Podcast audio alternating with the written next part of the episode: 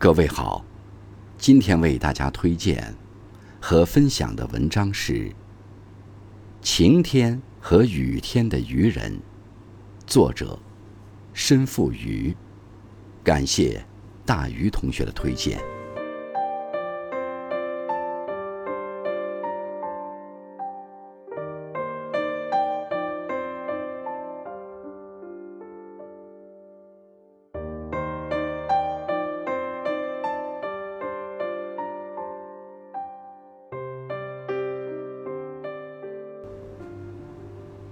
晴天和雨天，门外的小河边，交替出现两位老人。两条小河在我门前交汇，形成了一小片空阔的河面。多年前，曾有人在这里栽了荷花，之后一直无人问津。荷花年年开，年年谢，满河的藕和莲蓬。从来没有人采摘。今年才入夏，荷叶就铺平了这片空阔的河面。江南可采莲，莲叶何田田。在烈日炎炎的酷暑中，荷花是一种难得的安慰。两位老人，从来不是为了荷花而来。晴天来的老人。七十多岁，带一把小板凳，坐在小桥边的大槐树底下钓鱼。很少有人从桥上走过，完全不用担心有人会惊吓鱼儿。他有一把很好的钓竿，可是很少钓到鱼。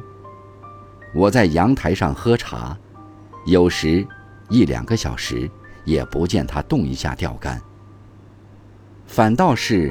有人从小桥上经过了，他会主动招呼，声音很大，很热情。他更在意的是人，而不是钓钩下的鱼。姜太公在渭水河畔的盘溪钓到了求贤若渴的周文王，而眼前的这位老人，每天来这里钓他的寂寞。雨天来的。是一位六十多岁的老人，他穿着一件长长的塑料雨衣，把整个人都裹在里面。雨下得猛，水流得急，河水从几个方向流过来，都要从这里经过，流到更远处的大河里。这个老人在这里忙忙碌碌，一会儿撒网，一会儿收网，可是收获很少。大河里的鱼。不愿意游到这里来，也没有人投放鱼苗。这是一条沉寂的河，他能捕到的，都是很小很小的鱼，最大的也只有手指那么长。半天忙下来，捕获的鱼也就够烧两碗鱼汤吧。可是每次下雨，他都来，不厌其烦地在这里撒着网。我曾经跟他搭过一次话。他说：“他年轻时在乡下，是远近闻名的捕鱼好手。后来进城工作，这手艺就搁下了。老了退休了，没有职务的限制，又捡拾起年轻时的爱好。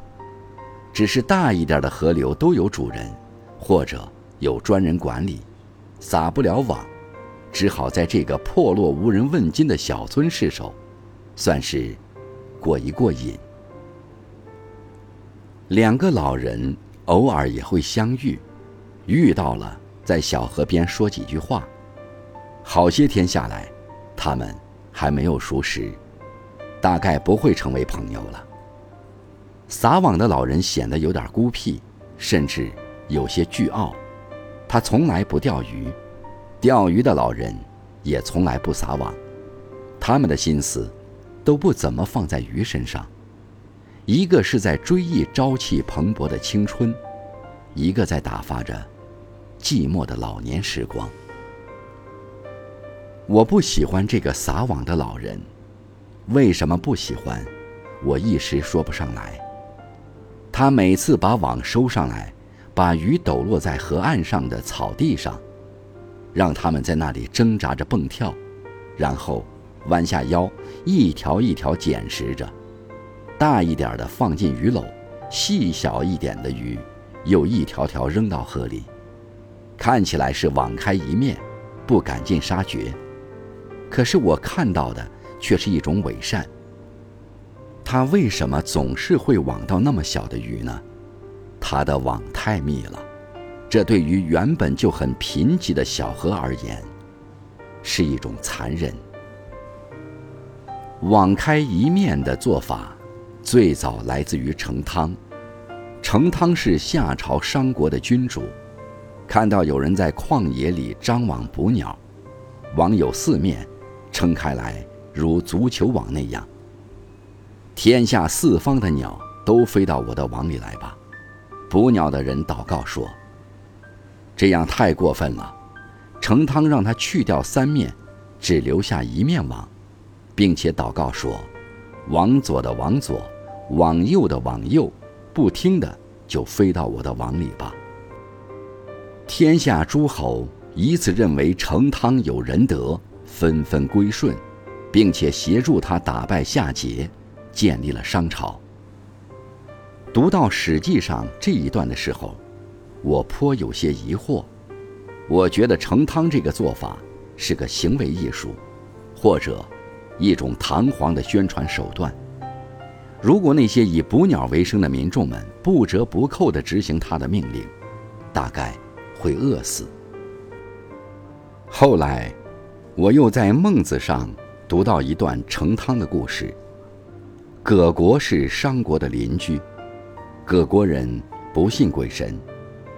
成汤派人去责问葛国的国君：“你们为什么不祭祀鬼神？”葛伯不高兴，认为自己的信仰与成汤无关。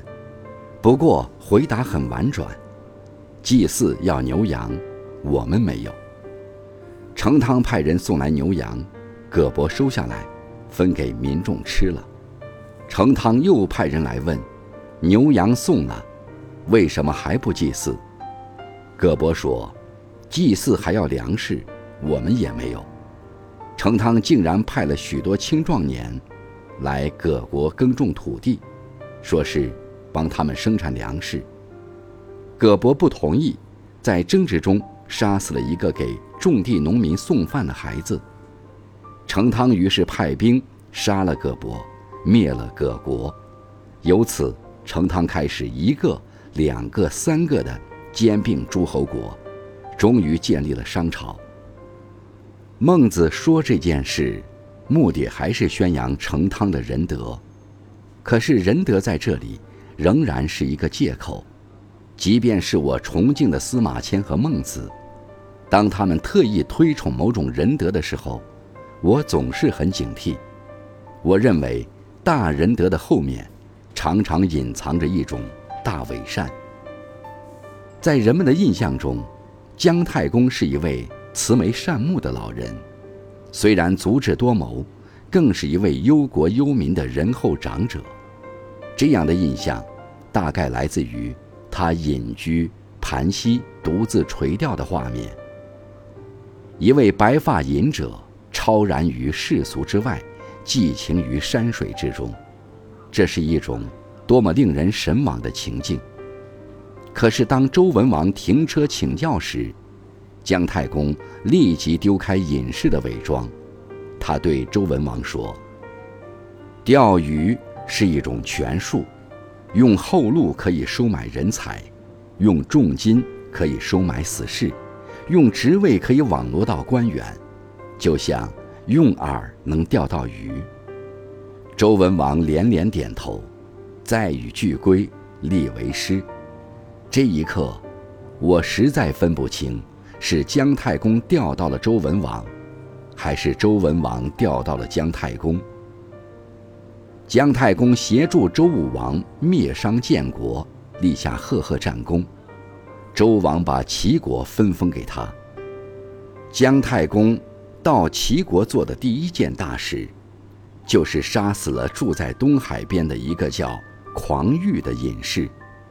狂玉是天下有名的贤人，姜太公请他出山做官，被他拒绝了。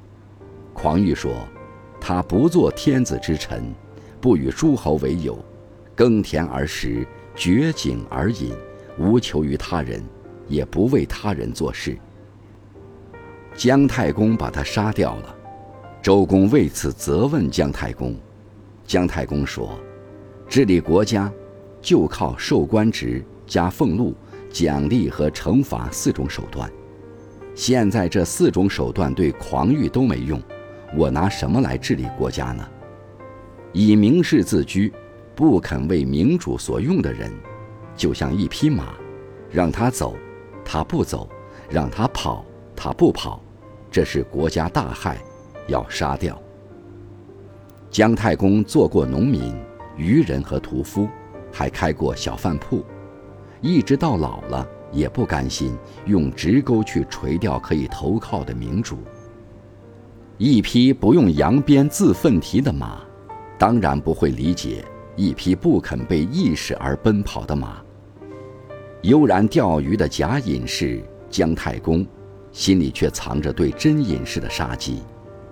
网开一面的成汤，仁德至于禽兽。同时，却在酝酿着一场又一场死伤无数的血战。伪善需要好的谎言，谎言可以制造祥和的宁静。冰冷的杀机都是藏在宁静之下。视觉、听觉和触觉都会欺骗你。也许只有我们不再相信宁静了，才会获得真正的宁静。钓鱼的老人坐在槐树底下。打着瞌睡，蝉嘶一声接着一声，诞生在我屋里的最后一只山雀，已经长大飞走了。许久不见的白鹭又飞了回来，只是我不能确定，还是不是原来的那只。春天，开满了满枝花的玉兰树，已经长出了一束茂密的叶子。夏至刚过。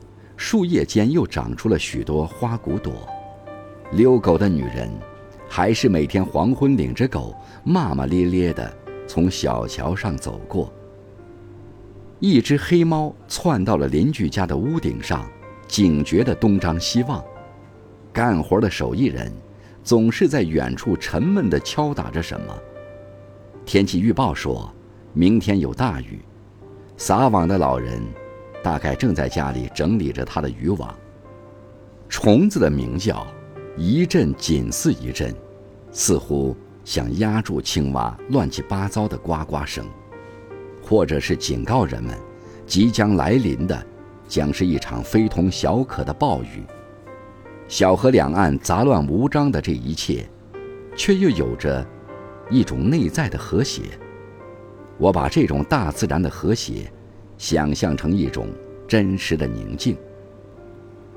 天气闷热难当，天黑下来，远处划过一道闪电，雷雨大概要提前到来。